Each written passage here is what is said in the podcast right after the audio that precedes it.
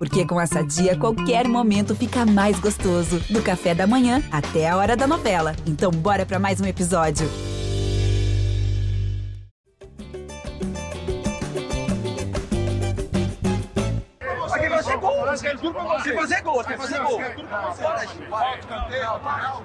A gente quer fazer gol, hein? Esse é o clima do Flamengo de Renato Gaúcho. Alô, você ligado no GE Flamengo podcast dedicado a todo torcedor rubro-negro. Eu sou o Jorge Natan e mais uma vez estou aqui na missão de ser o suplente de Igor Rodrigues, que novamente meteu aquela chinelada em plena segunda-feira. Um abraço para o Igor, para todos que nos escutam e também para os nossos convidados de hoje, Arthur Mullenberg e Fred Uber, que estão aqui para comentar mais uma vitória desse time aí que está embaladíssimo. Salve, Fred, nosso setorista aí. Mais uma vez, a galera aí, seus companheiros Caemota, Felipe Schmidt, meteram aquela chinela, né, aquela folguinha, e você está aqui pra, com, com a gente para comentar sexta vitória seguida de Renato Gaúcho, Fred. Tá difícil enxergar um tropeço desse time aí à frente, né? Pois é, o que mais tem chinela, acho que o pessoal aí está trabalhando menos que o Diego Alves nesses últimos jogos aí. Mas é um abraço, Natan, um abraço, Arthur, a todo mundo. É mais um show do Flamengo, né? Sexto, sexta vitória seguida com o Renato e num, num, num ritmo muito acima do, do, dos adversários. O, o, primeiro tempo contra o Corinthians foi uma coisa é, inacreditável, assim, o que o Flamengo jogou. É, eu fiquei pensando depois do jogo se esse time está devendo alguma coisa assim, de desempenho ao, ao de 2019. Eu acho que está bem parecido. Assim, acho que alguns jogadores ainda não estão no nível de 2019, mas acho que coletivamente está tá bem parecido e empolgação é totalmente justificável do torcedor do Flamengo nesse momento. Pois é, empolgação que a gente vai ver mais uma vez aqui com Arthur Mullenberg, representante aí do projeto A Voz da Torcida do GE. Arthur, você como voz da torcida, você achou que ficou barato depois dessa grande atuação, principalmente no primeiro tempo? Acabou sendo um placar, não foi goleada. Tem gente que já está comentando que é crise aí. Se o time não goleia, não está satisfeito. Ah, as pessoas que estão comentando isso, bom dia a você, Jorge, ao Bruno e ao Fred. Cara, as pessoas estão certas, porque finalmente a gente vai estar fazendo o primeiro teste do Renato no ambiente natural do Flamengo, que é o ambiente de crise, né? E ontem a gente, com aquela queda de rendimento notável, é lógico que a gente está em crise. E a crise é boa, porque a gente pode resolver os nossos problemas.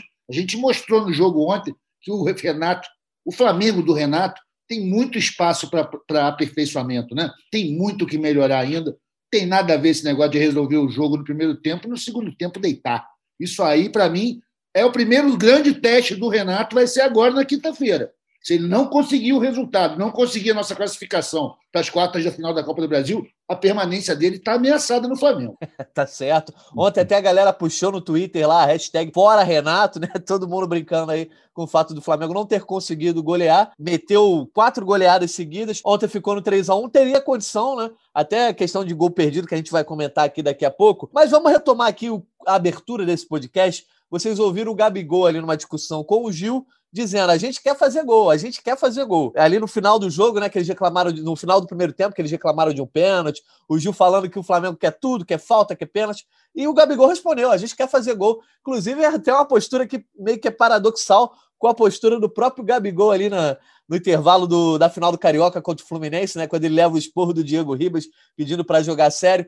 Enfim, o que, o que esse Flamengo quer parece ser meio de fazer gol. São seis vitórias aí com o Renato Gaúcho em seis jogos, 24 gols sofridos, 24 gols feitos e apenas três sofridos.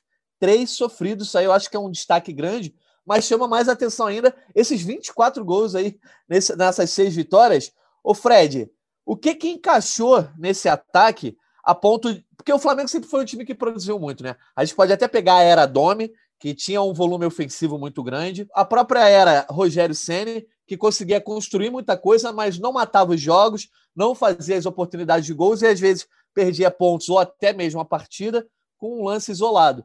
E agora o time está criando e está convertendo.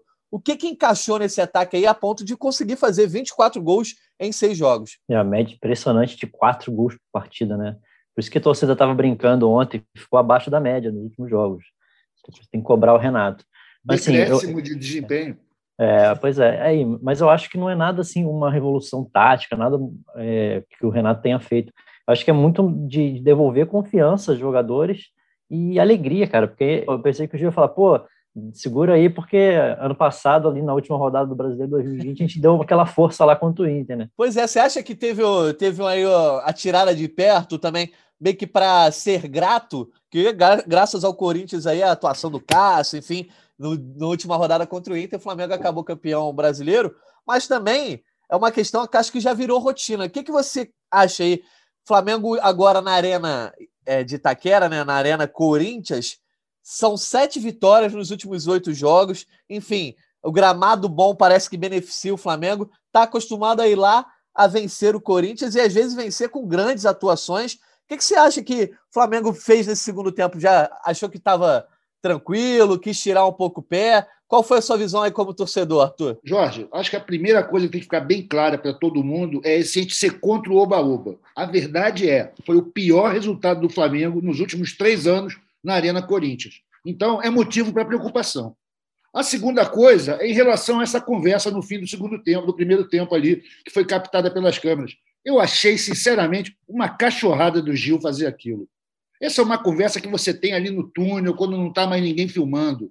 O cara pedir para o Flamengo tirar o pé ali, e o Flamengo tirou o pé, não só pelo pedido do Gil, mas também pela cara de poucos amigos do Cássio que ficou o jogo inteiro emburrado, discutiu com o Arão, e depois eu fiz saber que foi um vacilo do Flamengo, do erro do lado cerimonial, que não levou a faixa de campeão brasileiro 2020 para o Cássio. Ele tinha até um pouco de razão nisso daí. Mas foi evidente que o Flamengo tirou o pé, e eu sou contra essa postura. O Nego fica falando dos três gols que o Flamengo fez e não fala dos nove gols que o Flamengo não fez.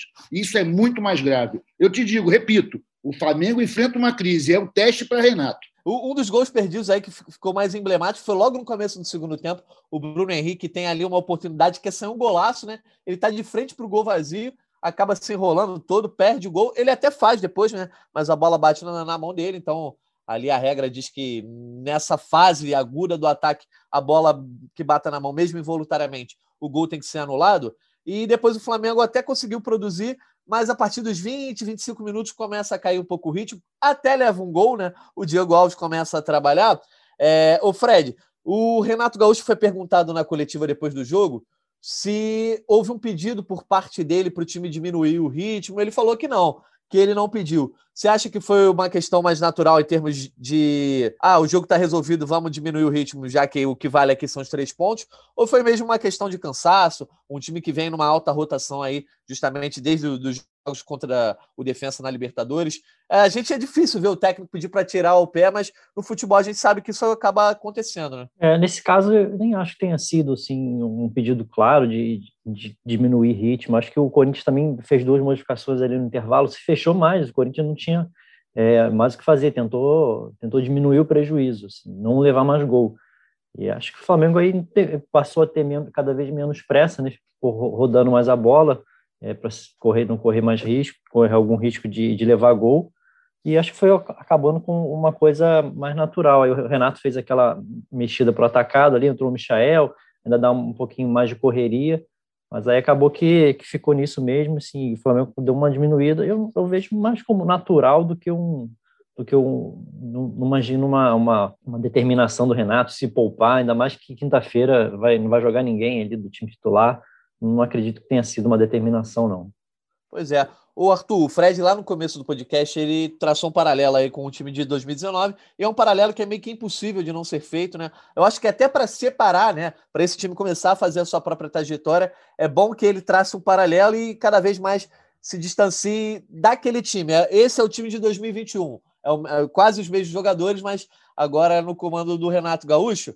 Naquela época lá, o Jorge Jesus pedia, né? Ele exigia muito a beira do campo.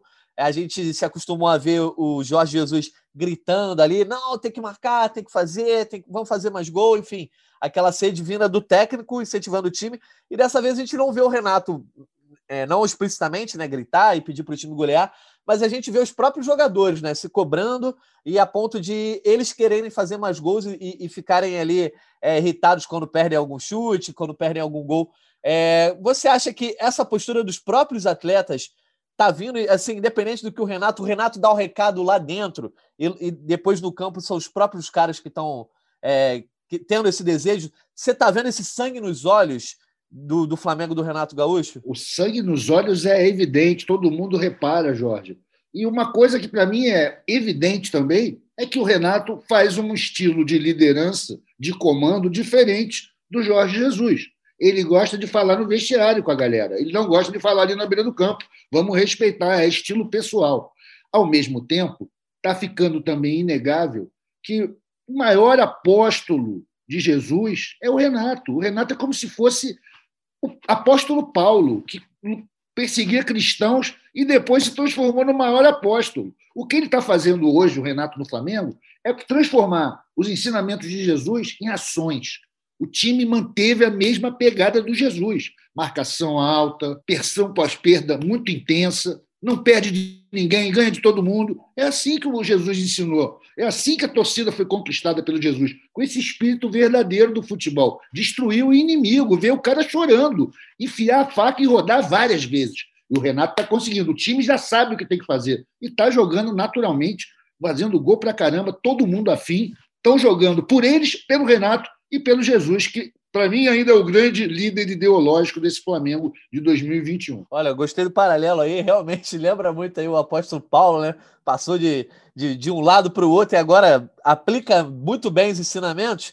E a gente vai falar também aí de um. A gente já falou nos últimos podcasts aí, é, desde que o Renato chegou, sobre o poder que ele tem de recuperar os jogadores, mas não tem como falar desse poder de rei Midas do Renato, né? Envolvendo todo jogador que ele pega, ele fala, pô, vou recuperar esse cara que parece que ele está conseguindo. Depois aí do Michel, que já vinha num processo com o Rogério Ceni, a gente comentou nos últimos podcasts sobre o Bruno Henrique e sobre o Gustavo Henrique, que voltou a fazer gol também. Não tem como a gente não falar de Everton Ribeiro nesse jogo. O Flamengo venceu por 3 a 1 Ele abriu o placar logo aos 7 minutos. Depois o Gustavo e o Bruno Henrique ampliaram ainda no primeiro tempo. O Vitinho, o Vitinho do Corinthians é, descontou no final do jogo. Everton Ribeiro foi eleito, Arthur, o craque do jogo aí na transmissão da TV Globo, e ele realmente teve uma atuação de muito bom nível, né? Não só fazendo o gol ali que abriu o jogo, mas também se movimentando mais, mostrando a sintonia que a gente já tinha exaltado no último podcast ali no meio de campo. E ele poderia até ter mais uma assistência caso o Bruno Henrique tivesse feito o gol que a gente comentou aqui no começo do segundo tempo. Já dá para dizer que o poder de Rei Midas de Renato Gaúcho chegou também a Everton Ribeiro? Absolutamente, chegou mesmo. O Everton Ribeiro está recuperado, redivivo, vai, vem com tudo, como o Gustavo Henrique. E vamos falar para a estatística, Jorge. Vitinho e Léo Pereira fizeram gol ontem, então também entram na lista de recuperados do Renate. Ainda que o Vitinho seja do outro time, e ainda que o gol do Léo Pereira tenha sido contra. Isso mostra que o jogador está evoluindo, que o atleta está recuperando sua forma. Isso é Renato, é o toque de Midas, como você diz. Pois é, o Fred, nesse sentido de ele conseguir recuperar todo mundo, eu acho que a gente pode também começar a falar de um, de um outro tema aqui, saindo um pouquinho do jogo e chegando mais no dia a dia do Flamengo, você como setorista. É, o, o elenco do Flamengo sempre foi dito como um elenco bom, desde o começo de 2020 aí. É, algumas opções ficaram queimadas, né? Como o Gustavo Henrique, o Léo Pereira, o próprio Michel, o próprio Vitinho. Alguns voltaram a ganhar moral na reta final do ano, né? No começo desse ano. E agora com o Renato Gaúcho, todos eles parecem ser opções viáveis, né? Até o próprio Léo Pereira.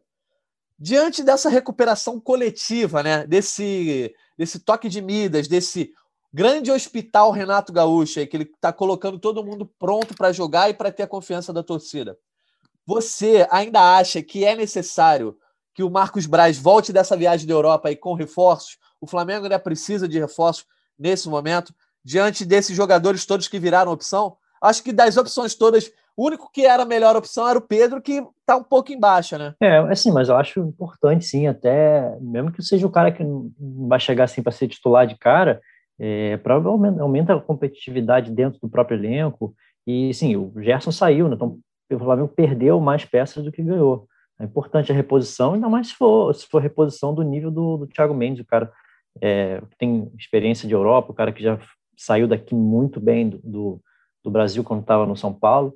É, até vai ter, talvez nessa segunda-feira a gente tenha alguma novidade aí, que o Braz e o Spindle estão na França para se, se, encontrar com, com o dirigente do Lyon.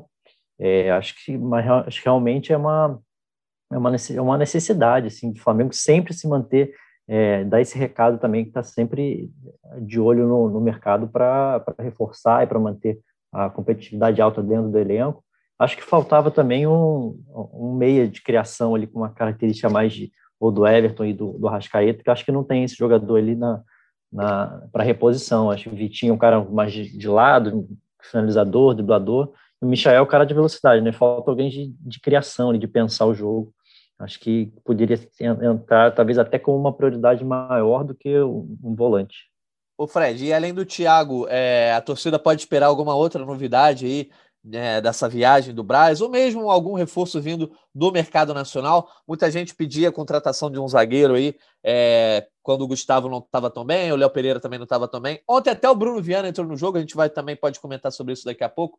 É, mas além do Thiago, tem mais alguém no radar? Não, para essa viagem, os dois alvos são o Thiago Mendes e, e o Kennedy, né? Que é um, uma, é um jogador, um atacante, né? Que já jogou até de lateral esquerdo quando foi pro, pro Chelsea ali. É, você que acompanha bem aí o futebol internacional também pode falar sobre o Kennedy, mas é, é um cara que pode fazer mais ali a ser um atacante, fazer a, a, a ala esquerda ali, acho que seria importante também, um jogador novo, que tem potencial, mas não mas é tem, um cara da tem, criação, né? Mas tem negociação avançada já? Está mais para trás do que tem, o Thiago? Tem proposta para os dois, do Thiago e o Kennedy. Eu acho que o do Thiago Mendes é, é mais está mais avançada, tanto que tem até essa reunião hoje lá em Lyon. É, o Chelsea tem zero, zero pressa de, de negociar o Kennedy, ainda tem a janela ainda vai, vai até o final do mês, né? Então o Chelsea quer recuperar o investimento, quer ver se aparece alguma proposta é, de transferência de, de, definitiva, né? Já que o que a gente teve uma temporada boa no Granada, se destacou, é, mas é, tudo é possível nessa. Existe otimismo aí, mas é, não é nada que parece que está assim, em vias de, de ser concretizado. Acho que o Thiago Mendes tem, tem mais chance nesse momento. Eu queria fazer tá... só um acréscimo aí ao que o Fred falou, Jorge, que é o seguinte: eu trabalhei com o Bruno, sabe? Bruno Spindel, e ele, ele a diferente do, do, do, do nosso amigo Braz, ele é um atleta, né? ele é triatleta, é um cara muito antenado nessas coisas. Eu tenho para mim aqui uma desconfiança, não tenho nenhuma fonte, é vozes da minha cabeça, que eles estão pensando em trazer uma grande contratação, é uma reposição da Inglaterra, que é um law manager, né? que é o gerente de gramado, que vai cuidar do gramado do Maracanã, como se faz na Inglaterra. Esse é o grande reforço que o Flamengo precisa trazer da Europa. Se puder trazer a grama toda, seria é. maravilhoso. Não deve ser tão caro quanto o Thiago Mendes. Acho que o Flamengo precisa pensar nisso daí. Aquele gramado do Maracanã influencia demais a qualidade do é. nosso jogo. A gente viu como no gramado, como a arena de ontem, como a bola rolou tranquila, de pé em pé. E no Maracanã a gente não tem conseguido mostrar essa qualidade. Então, já... e, Natan, você fala, vocês falavam do Everton, acho que não é coincidência ele, ele ter uma atuação tão desse nível assim na, na arena. Ele sempre vai bem lá, acho que o, a, o gramado é, ajuda o estilo de jogo dele, o cara que conduz a bola. É, Exatamente. Fica a bola colada no pé e ele fica aqui lutando contra o gramado, contra a bola em, aqui no Maracanã. Acho que é isso. seria um reforço é,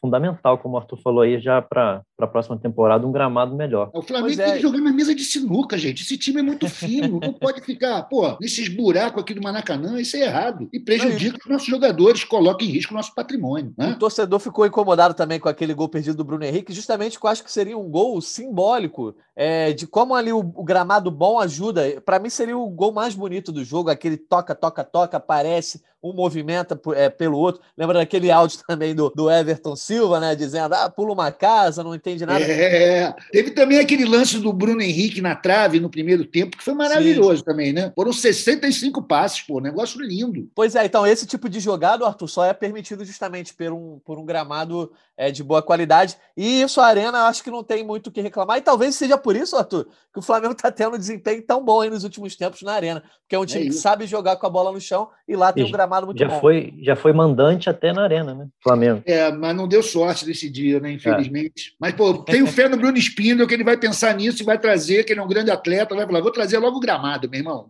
Traz tudo e traz o gerente do gramado também. Seria bom. Ô, Arthur, eu quero saber também então, a tua opinião aí sobre, sobre reforços. Se você acha que precisa desses reforços, reforço é sempre acaba sendo, sendo sempre bem-vindo. Para quem não lembra do Kennedy, tá? É, a galera que tá ouvindo é um atacante que foi revelado pelo Fluminense, está com 25 anos, e ele foi para o Chelsea ali badalado, só que em 2015, né? Só que desde então ele acabou não tendo sequência no Chelsea, ele foi emprestado para clubes em sequência, acho que passou pelo Watford, é, Granada, Newcastle também, enfim, é, teve alguns problemas disciplinares, digamos assim, né, com questão de polêmicas, assim, de vídeos postados, enfim. Mas qual a tua opinião aí, Arthur? Você acha que esses dois reforços aí são justamente as posições que o Flamengo deve atacar, que o Bruno Spindel e o Marcos Braz precisam trazer da Europa? Eu vou confessar uma coisa para você, Jorge. Eu conheço esses caras pelo que eu leio no teu site, no teu blog, as coisas que vocês falam lá no futebol gringo. Porque, na verdade, a gente nem lembra do cara que jogou em 2015 no Fluminense. Mas se o cara ficou tanto tempo na Europa, nível técnico ele deve ter. Se ele, não, se ele fosse grosso, já tinha mandado de volta, estava lá no Cabo Friense. Né? Como ele está jogando em clubes europeus e continua com passe preso ao Chelsea, qualidade ele deve ter. Eu acho que o Flamengo deve contratar sim, porque tem que circular as mercadorias, o futebol hoje é isso, tem um pouco de negócio também, daqui a pouco alguém vem com uma mala de dinheiro, leva um dos nossos, a gente nunca sabe, a janela abriu ontem, né? É o perigo, não só porque pode sair muita gente, mas também porque pode vir gente que não tem nada a ver. Eu espero que dessa vez o Spindle e o, e o Braz tenham tanto sucesso quanto tiveram na rodada de contratações de 2019, que em 2020 eles não conseguiram repetir. Mas se esses moleques aí, o Thiago Mendes e o Kennedy, vão somar ao elenco do Flamengo, não tem por que não trazer. Continuo achando que a gente poderia pensar em trazer um back muito bom, porque o Rodrigo Caio é muito bom, mas toda hora o Mara se machuca, né? Toda hora o cara está fora. E a gente está indo improvisado. Daqui a pouco está o Renato aí obrigado a botar o Arão de novo na zaga. Isso aí vai ser a morte desse Flamengo maravilhoso. O Arão não pode voltar para a zaga. A gente tem que ter um zagueiro bonzão. Está faltando isso aí no nosso elenco. Pois é, Fred. Vamos aproveitar então para falar sobre isso. O Rodrigo Caio aí, na véspera, o Flamengo anunciou na véspera do jogo contra o Corinthians que ele ia fazer um trabalho específico, né, de esqueci a expressão que eles usaram agora, mas uma espécie de recuperação muscular. É um, é um reequilíbrio muscular, né? Isso, reequilíbrio muscular. Qual, qual a informação que vocês têm aí sobre a situação física do Rodrigo Caio? Por exemplo, se o jogo da Libertadores fosse na quarta-feira agora, ele estaria 100%, estaria totalmente é, recuperado. Eu tenho amigos até que dizem que, de repente, o Flamengo já tem que começar a pensar em negociar o Rodrigo Caio, porque pode ser um ativo que lá na frente é, não se estabeleça. Ele em campo não tem para ninguém, né? Ele é o melhor zagueiro do Flamengo, talvez seja o melhor zagueiro do Brasil é, em atividade quando está jogando, né? Ele tem essa oscilação toda que o Arthur falou. Qual, qual é a informação que vocês têm aí sobre a situação física do Rodrigo? Então, ele, como ele não tem uma lesão, é, é assim, ele, num jogo importante assim, ele poderia atuar como aconteceu muito também na reta final do ano passado, que ele jogou machucado e deu, deu conta do recado, assim, não foi o mesmo, o mesmo desempenho, mas foi é acima da média, dentro, como você falou aí, como ele sendo o melhor zagueiro do Flamengo. Mas ele tem, ele está com um problema crônico ali de, de, de, de dificuldade para voltar. Então, tem um, sempre que, que, tem alguém para ser para ser poupado, o Rodrigo Caio é o primeiro da lista ali. Né? Até jogadores bem mais velhos que ele conseguem ter uma regularidade maior. É uma preocupação grande para não perder ele por, por, um tempo grande. Mas, sim, como não tem lesão, é, um, é uma, acho que é mais uma precaução, né? Ainda mais que o Flamengo agora vai ter. Ele já não, não jogaria quinta-feira contra o ABC, lá que vai um bom sol de reservas. Acho que é mais um tempo aí de preparação para ele conseguir ter uma sequência, não, é, não só voltar, né? Não adianta ele voltar, jogar um jogo e ficar mais dois fora é uma tentativa de dar, dar esse tempo para ele se re, reequilibrar e, e, poder ter uma sequência como ele teve em 2019, por exemplo. Pois é, falando em 2019, Arthur, se a gente olhar lá aquela sequência é, épica que entrou para a história do clube, do Flamengo é, vencendo jogos em sequência, sendo campeão brasileiro da Libertadores no intervalo de 24 horas, um dos trunfos daquele time foi ter todos os jogadores é, disponíveis nos jogos mais complicados. É, milagres aconteceram ali na, sob as mãos de Jesus, obviamente com o departamento médico do Dr. Tanuri, é, tanto do Rafinha passar por uma cirurgia ali e entrar em campo, o Arrascaeta se recuperar é, de um tempo recorde de uma lesão, e também acho que para o Renato Gaúcho ter, continuar com esse desempenho é importante que todas as peças estejam no lugar. Mas aí, se o Rodrigo Caio, por um acaso, não tiver condição de jogo aí numa reta final de Libertadores, no mata-mata da Copa do Brasil. Na sua opinião, a zaga que tem que ir a campo é Gustavo Henrique e Léo Pereira, como o Renato colocou em campo contra o Corinthians? Ou você falou sobre o Arão aí? É, a última opção é colocar o Arão de, de, de zagueiro? É melhor testar ali Léo Pereira ou Bruno Viana ao lado do Gustavo? Ah, sem dúvida. Porque o, o Arão, o Arão, quando sai no meio de campo, o meio de campo do Flamengo perde muito. em velocidade a saída de bola. E eu acho assim, até quando eu falei isso aqui uma vez com o, o Caê estava aqui, ele não gostou, porque eu acho assim, que o Arão é um meio-campo muito bom, mas é um zagueiro muito médio, muito, sabe, nem tem diploma, né? Tá no improviso. Então, eu acho que ele devia devia trabalhar os nossos zagueiros, para fazer com que eles joguem bola. Dá um jeito, faz a proteção, bota o cachorro lá atrás, não sei, mas não inventa de tirar o Arão do lugar dele. Aquela volância que ele faz ali é muito importante para o bom futebol do Flamengo. Tá certo. Vamos começar então a olhar um pouquinho mais para frente aí. É, vamos trazer primeiro a classificação do Brasileirão. O Flamengo subiu para a quinta colocação aí, chegou a 24 pontos em 12 partidas, 8 pontos do Palmeiras, só que o Palmeiras, que é líder, tem duas partidas a mais, então o título está acessível, né?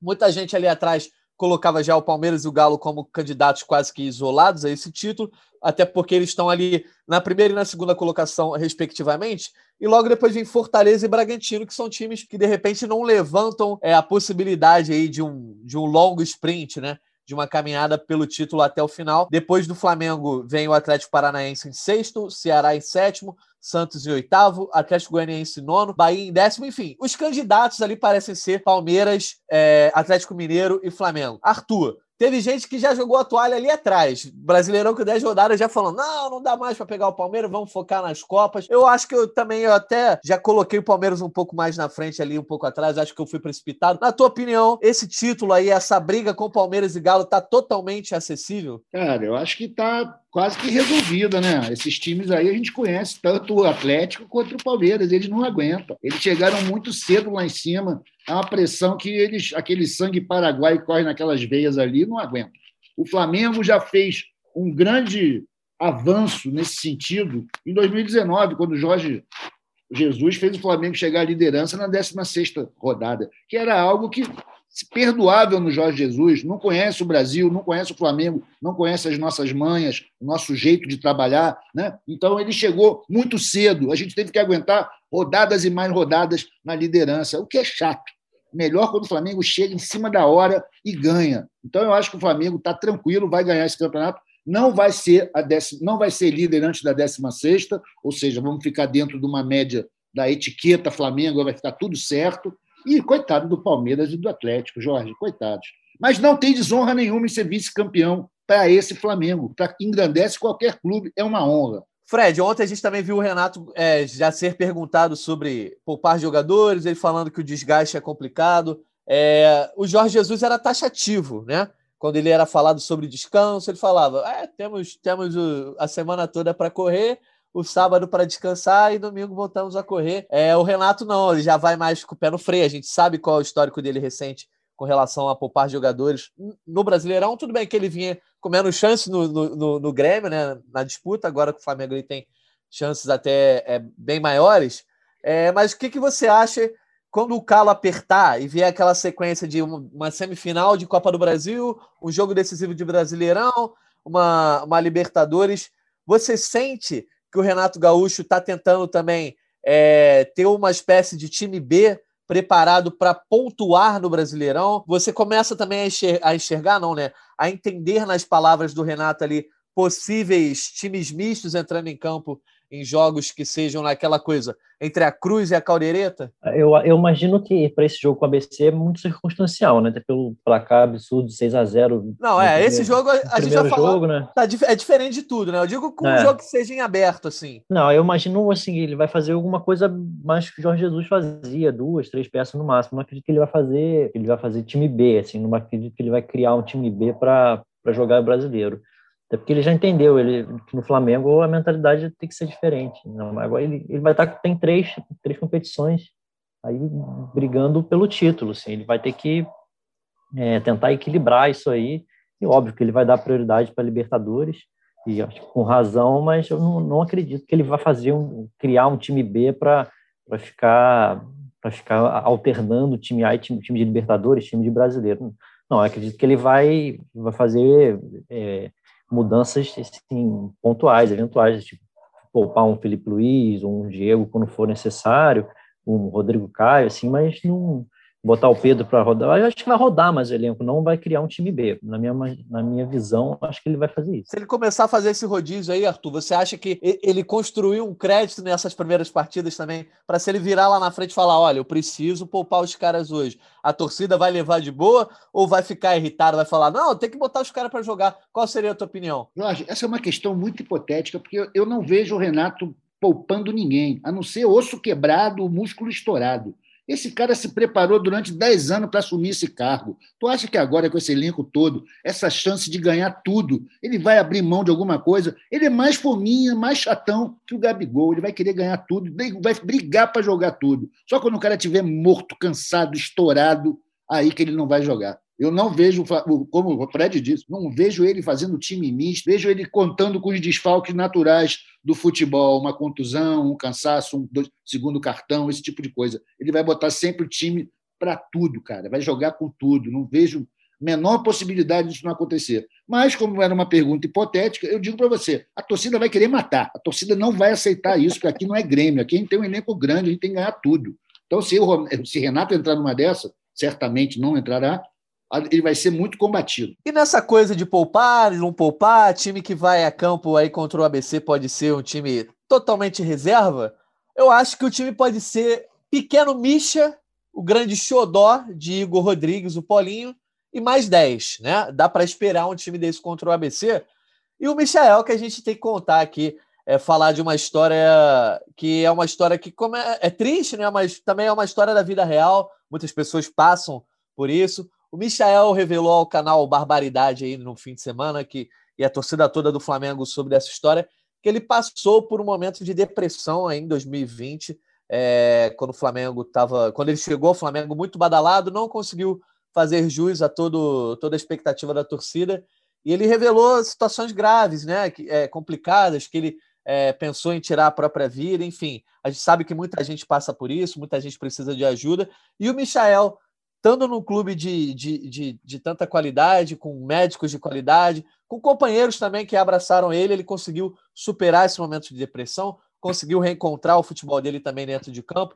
Eu queria saber do Fred, né? Vocês soltaram aí nesse fim de semana, Fred, uma matéria sobre como o clube montou uma rede para que o Michel não se, não se sentisse desamparado eu acho que é fundamental. A gente está vendo também aí no meio da Olimpíada de Tóquio, né? A Simone Biles passando por um momento em que a saúde mental está sendo badalada, está é, tá sendo comentada dentro do esporte. Eu acho que ó, cada vez mais a gente tem que olhar muito isso dentro do esporte. E o Michael conseguiu encontrar no Flamengo toda a rede que precisava para se sentir amparado e também para pegar um trampolim para sair é, é, desse momento em que ele estava em baixa, para ele conseguir respirar e mais do que nunca se sentir com vontade de viver, né, Alfred? Ah, com certeza. E é um problema muito sério, né, que às vezes as pessoas minimizam, mas assim, influencia diretamente na, na vida, no desempenho do jogador. Realmente foi, assim, foi comovente até o depoimento dele, é, ele contando ali como que era também, com, foi como foi com, com Jorge Jesus, né, os diálogos lá. É, hoje em dia a gente acha até engraçado, né, assim, ele relatando como que era é, com Jorge Jesus, mas É, imagina a situação de um cara que saiu lá do. jogava até pouco tempo campeonato amador e hoje em dia está no Flamengo, a pressão que é. O cara não segura às vezes, assim, influencia muito no, no desempenho. E agora, acho que até o, Renato vai ser importante para ele, o cara que sabe lidar muito com isso, no, com essa questão de gestão de pessoas no dia a dia.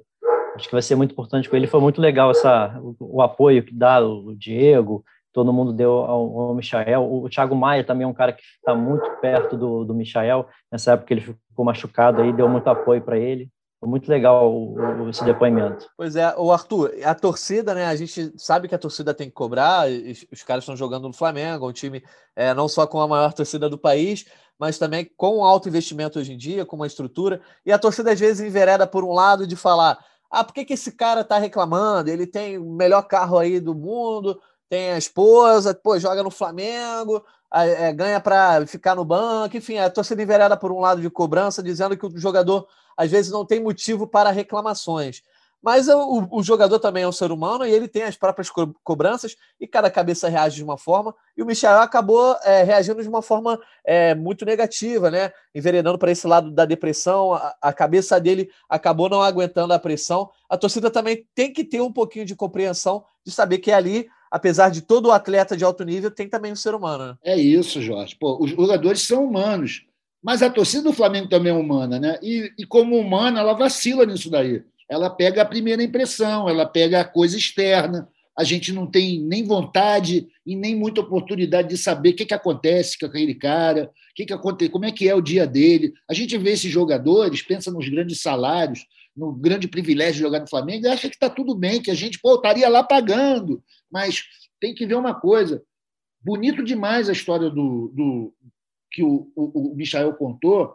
Primeiro pela coragem dele, porque porra, ninguém tem obrigação de contar por um, que, que passou por isso, principalmente depois que resolveu, né? Então ele é um cara muito corajoso e uma atitude dessa, cara, faz com que muitas pessoas que passam pelo mesmo problema e não têm coragem ou apoio de ninguém, porra, posso de repente buscar uma cura, buscar esse apoio que ele encontrou, e aí também foi admirável. Ele falar que encontrou apoio dentro do grupo, porra, que o Diego, a família do Diego botou no colo, que o Marcos Braz, que o médico. Isso é muito legal. Isso dá uma, um orgulho do que o Flamengo porra, é um clube que quer ser administrado como empresa, mas que não perdeu essa essência do clube, da, porra, das pessoas que jogam juntos, é um time. Eu achei muito emocionante a história do, do Michael. Me culpei, porque, porra, eu zoei muito o cara, né? Eu super preconceituoso. Eu já, assim, sou daqueles caras que falavam: o Flamengo não pode dar um tostão jogador do Goiás. Quando deram 30 milhões de reais, pô, eu queria matar. Eu achava, o Flamengo, quando vai a Goiás, só pode comprar soja ou boi, não pode comprar jogador. Mas aí o cara, o moleque guerreiro, já tinha uma história que a gente sabia que era uma história de superação, né, que está muito banal agora, mas a dele é uma história realmente barra pesada. Ele está aí jogando, teve esse problema, encontrou apoio no Jorge Jesus, no elenco, no Marcos Braz porra, aguentou, segurou a onda, tá brilhando, cara. Eu, oficialmente, lá nas minhas redes sociais, cara, eu retirei todas as zoações que eu fiz com o Michael. Zerei. Claro, ele começar a vacilar de novo, eu vou zoar de novo. Mas ele não tá vacilando, ele tá jogando bem um tempão. Tem entrado e feito o Flamengo ser mais ofensivo, tem dado alegria aos jogos. Então, pô, eu bati muita palma, cara, pro cara. Eu achei, fiquei muito emocionado, muito tocado pela história. E eu sei o efeito que um jogador do Flamengo como ele pode causar nas pessoas como ele pode fazer com que muito mais gente vá buscar ajuda, vá buscar apoio e outras pessoas se mobilizem para apoiar as pessoas próximas que estão passando por esse problema, né? que acontece com qualquer um, todos somos humanos. Palmas para o Michael, palmas para a rede de acolhimento que o Flamengo montou para ele. E, claro, que todos continuem brilhando e fazendo isso. Isso aí, cara, ganhar é muito bom, mas ganhar sendo gente boa é mais legal ainda. Exatamente. O exemplo arrasta, né? O Michel teve muita personalidade aí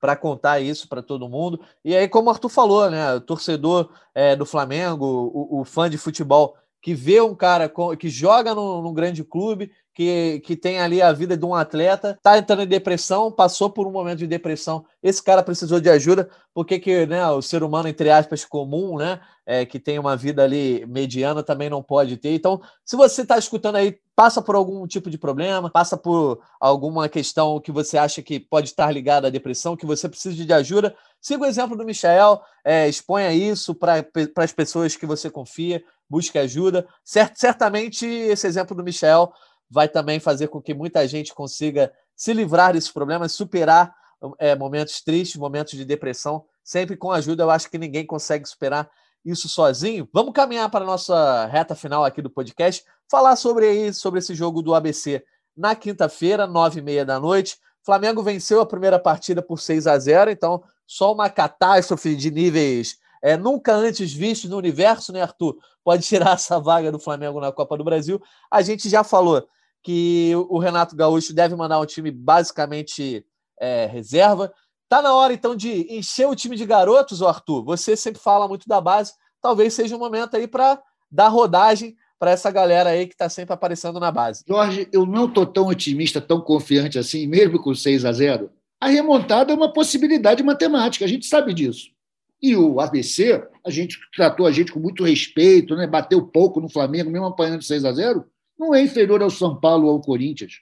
Não. São jogadores que querem vitória, que querem se consagrar. Ganhar do Flamengo é, é um troféu em si, é um título. Então, eu acho que esse negócio de botar muito moleque, é bom botar os caras que estão precisando jogar, cara. O nosso goleiro, por exemplo, não tem por que poupar o goleiro, cara, porque ele quase não trabalhou nesses últimos jogos. Pois é, tá vendo o jogo de campo, jogo né? para passear. Tem ido aos jogos para passear, né? Se não fosse o Léo Pereira ontem, nem gol ele tomava. Então, porra, tem que botar os caras para jogar. O Isla é outro que também não está ainda com essa bola toda para ser poupado. E olha, se eu for pegar, vou até a ponta lá, não libero ninguém, cara. Espero que o Renato pense como eu. Vai liberar nada, rapaz. Tem que jogar todo mundo. Ô, Fred, em termos de informação, o Renato falou que vai ficar no Rio e vai precisar de uma semana de treinamento. Então, deduz-se que ele vai manter pelo menos o time titular aqui é, no Rio de Janeiro também para ele comandar os treinamentos. Já tem alguma informação sobre quem vai ficar, quem vai viajar? É, algum titular pode estar lá é, no, no, próximo jogo aí contra o ABC? Ele não, não falou em nomes, mas eu acho muito difícil algum titular viajar, porque acho que o principal mais do que poupar de um jogo, ele quer ganhar dois dias de treino, entendeu? Ele quer, falou que quer adicionar alguns elementos aos treinamentos, ele vai ser, vai ser um raro momento para ele de uma semana inteira. Acho que mas por isso ele não vai, imagino que ele não vai liberar nenhum titular. É, imagino de repente até algum algum reserva imediato também possa não ir, mas aí já é um pouco entra um pouco no palpite, tipo, por exemplo, o Léo Pereira, já que ele, ele não sabe quando que ele vai poder contar com o Rodrigo Caio, de repente ele mantém aqui no Rio Gustavo Henrique e Léo Pereira, que faz uma zaga diferente, ele com Bruno Vianney, algum algum algum sub-20 como o Noga, por exemplo. Até estava tentando imaginar aqui uma formação, mas e eu acho que ele vai, vai dar essa botar alguns garotos, mas também colocar tipo Maia, Thiago Maia para jogar, é, Vitinho, Michael, Pedro, é uma oportunidade para dar minutagem para esses caras e fazer um time bem competitivo lá para para ainda de repente voltar com uma boa vitória lá, mesmo com essa vantagem de 6 a 0. Então, mas não, não acredito que, que algum titular vai, vai viajar não. Pois é, a agenda do Flamengo é a seguinte: quinta-feira, 9h30, enfrenta o ABC em Natal. Depois, no, na, no sábado, não, na, no domingo, pega o Internacional, né? Jogando no Maracanã, 6 e 15 E aí depois tem o Olímpia como rival no, no dia 11, né? Na outra semana. Ou seja, o Renato vai ter essa semana, do jogo contra o Corinthians até o jogo contra o Internacional, de treinamento. Ele pediu para ter essa semana de treinamento, já olhando, obviamente, para o Inter, mas acho que mais focado ainda no Olímpia, aí lá em Assunção, no dia 11. Depois pega o esporte e aí o jogo de volta contra o Olímpia. No dia 18, né, Fred? Que é uma informação fresquinha antes da gente começar a gravar aqui. O Flamengo vai mandar esse jogo em Brasília. Então, mais uma vez, devemos ter público aí é, no Mané Garrincha. Por favor, vocês não ficam preocupados com esse negócio do Renato pedir dois dias de treino aqui com os caras? Eu sou renatista, é, recém, né? Sou assim, tipo, novo renatista. Então, eu sou muito entusiasmado e eu não tenho vergonha de dizer que eu fui contra ele. Mas existe uma possibilidade estatística de que todo esse grande desempenho do Flamengo se dê justamente porque Renato não conseguiu treinar. Os jogadores vinham treinando sempre com o Rogério Senna e estava dando errado. De repente chega o Renato, não tem tempo de treinar, só conversa, mostra o DVD e vamos embora, estamos fazendo gol a pampa. De repente pega dois jogos agora com o cara treinando, eu fico preocupado. Mudar o que está dando certo não existe esse temor em vocês, que são mais experientes que eu nessa coisa de analisar treinador? Ah, eu acho que não, assim, acho que é mais faz parte também do, de ajustar, né, de ajuste. Ele não, não, não vai fazer dois dias uma revolução também. Acho que é mais uma coisa assim de, de ajuste, tentar o que ele você falou aí do, dos vídeos que ele tem feito muito, ele tentar tentar exemplificar, tentar dar, dar tempo para eles também se ajustarem também. Não, não acredito que seja nada prejudicial, assim, um risco, não. Se for o, assim, tudo bem. O Arthur tá na vibe melhorar estraga, né, Arthur? É, um pouco, um pouco. A gente estranha a esmola muito grande, é. você sabe disso, Jorge. Eu tô, tô com uma, Renato, eu tô com uma, um palpite aqui, um chute de, de escalação aqui, posso falar? Claro, Manda. monta aí já. Galera deve estar tá querendo, deve estar tá curiosa para saber qual o Flamengo que vai a campo contra o ABC, podendo perder até de 5 a 0. É total palpite que o Flamengo nem se representou ainda, mas eu vou chutar aqui Gabriel Batista, Mateuzinho, Bruno Viana, Noga ou, ou Léo Pereira, dependendo do que o Renato decidir se vai levar ou não, e Ramon na lateral esquerda. E Gomes, Thiago Maia, Vitinho, Lázaro, Michael e Pedro. Olha aí. Qual a Lázaro. sua nota aí, Arthur? Você, você Pô, que é um tá querendo o Flamengo com força total sempre. Cara, eu acho um time forte e principalmente tem o Lázaro, né? Que eu tô com muita curiosidade para ver ele jogar. Ele é tão falado. Dizem que ele foi prejudicado pelo Sene. Pô, eu tenho vontade de ver esse time jogar. Eu achei esse time que o, que o Fred escalou bastante funcional. Bem legalzinho mesmo. E avançado, é, é, com dois laterais que vão para frente Gostei. E se a gente olhar para a temporada passada, Fred, pode ser uma oportunidade aí para achar, de repente, mais uma peça para esse banco de reservas. Se a gente olhar para o jogo contra o Palmeiras, aquele jogo emblemático, né? Que o Flamengo teve um, um surto de Covid e acabou a garotada indo a campo, fez bonito e virou. É, apareceram um monte de opções ali, a começar pelo goleiro Hugo, também o zagueiro Natan, enfim, pode, pode acontecer também, né? É Uma coisa que, que chamou a atenção. Fred, você não escalou o Muniz, já era? Ah, o Muniz já, já, provavelmente já, já vai ter decretado a saída dele. imagino Nem treina não... mais. Ah, ele está treinando ainda, mas tem tudo para esses próximos dias aí sacramentar a, a, negociação. E mesmo se não tiver sacramentado, não sei se. se não o, vai arriscar, né? Não vai botar o, Renato, o cara. É, uma venda Entendi. alta assim, vai colocaria para jogar, não. Mas Botar falando o ativo de op... do clube para jogo. É, mas falando de opções aí, que o Natan falou, pô, eu acho que é, o Noga é um candidato sério aí a, a ser, se derem mais chance para ele, ele conseguir arrumar um espacinho bom aí nesse elenco do Flamengo, porque tem mais potencial que alguns jogadores que estão ali no, no profissional. Tá certo. Ô, ô Arthur, então, para fechar, o Renato merece essa semaninha de folga. Semana não, é cinco dias de folga. Ele, você tinha recomendado no último podcast que ele viajasse para Natal, curtisse bem as praias de lá. Vai preferir ficar aqui no futebol? Tá merecendo já essas folguinhas? Ah, sem dúvida que ele merece, porque está entregando, né? Quando o cara está entregando, minha amiga, é que nem Romário com Valdano lá no, no Barcelona, né, não é? Deixa o cara. É. Pô, quer fazer, meu irmão? Então faz três gols aí pode ir embora pro carnaval. E o Renato, cara, cara, espero que ele mantenha a paz de espírito dele, jogando o futebolzinho dele sempre. O futebol dele é sagrado, é perto de casa, não atrapalha em nada. Sim, deixa ele aí. Não quer ir para Natal? Não vai. Natal é chato também. Água quente. tá certo, então, Arthur. Fred, obrigado pela tua participação aí. Você, que é o único setorista aí do Flamengo que está trabalhando nessa segunda-feira, Felipe Schmidt de chinelo, de folga, o Caê né, na Olimpíada também, não sei se está descansando, até o Igor Rodrigues, que está aqui na apresentação do podcast sempre, dessa vez está de chinelo, então tá sobre a, as suas costas aí a responsabilidade de trazer qual será o time que Renato Gaúcho vai mandar para Natal, porque ele mesmo não vai, né? É, não vai. Era coisa que ele fazia muito no Grêmio, está fazendo pela primeira vez no Flamengo, mas imagino que que não vai ter oportunidade mais depois dessa, não, mas vamos ver. Aí vão trazendo tudo lá no, no GE, é, as novidades aí, novidade de Thiago Mendes, de Kennedy, de preparação para esse jogo com a ABC, vai estar tudo lá e sexta-feira estamos de volta. Tá certo, obrigado, Fred. Arthur, muito obrigado pela tua participação também. Vou levantar uma bola aqui para você. Você vem falando aí do Flamengo ser campeão mundial, campeão brasileiro, campeão da Libertadores, mas o Flamengo já conquistou um título indiretamente aí nos últimos dias. Rebeca Andrade, atleta do Clube de Regatas do Flamengo, ganhou uma medalha de ouro no salto, ganhou também a medalha de prata aí no individual geral. Então o Flamengo já está vivendo aí o mar de rosas até do outro lado do mundo, até no Japão. Vamos então fechar exaltando a Rebeca, Arthur?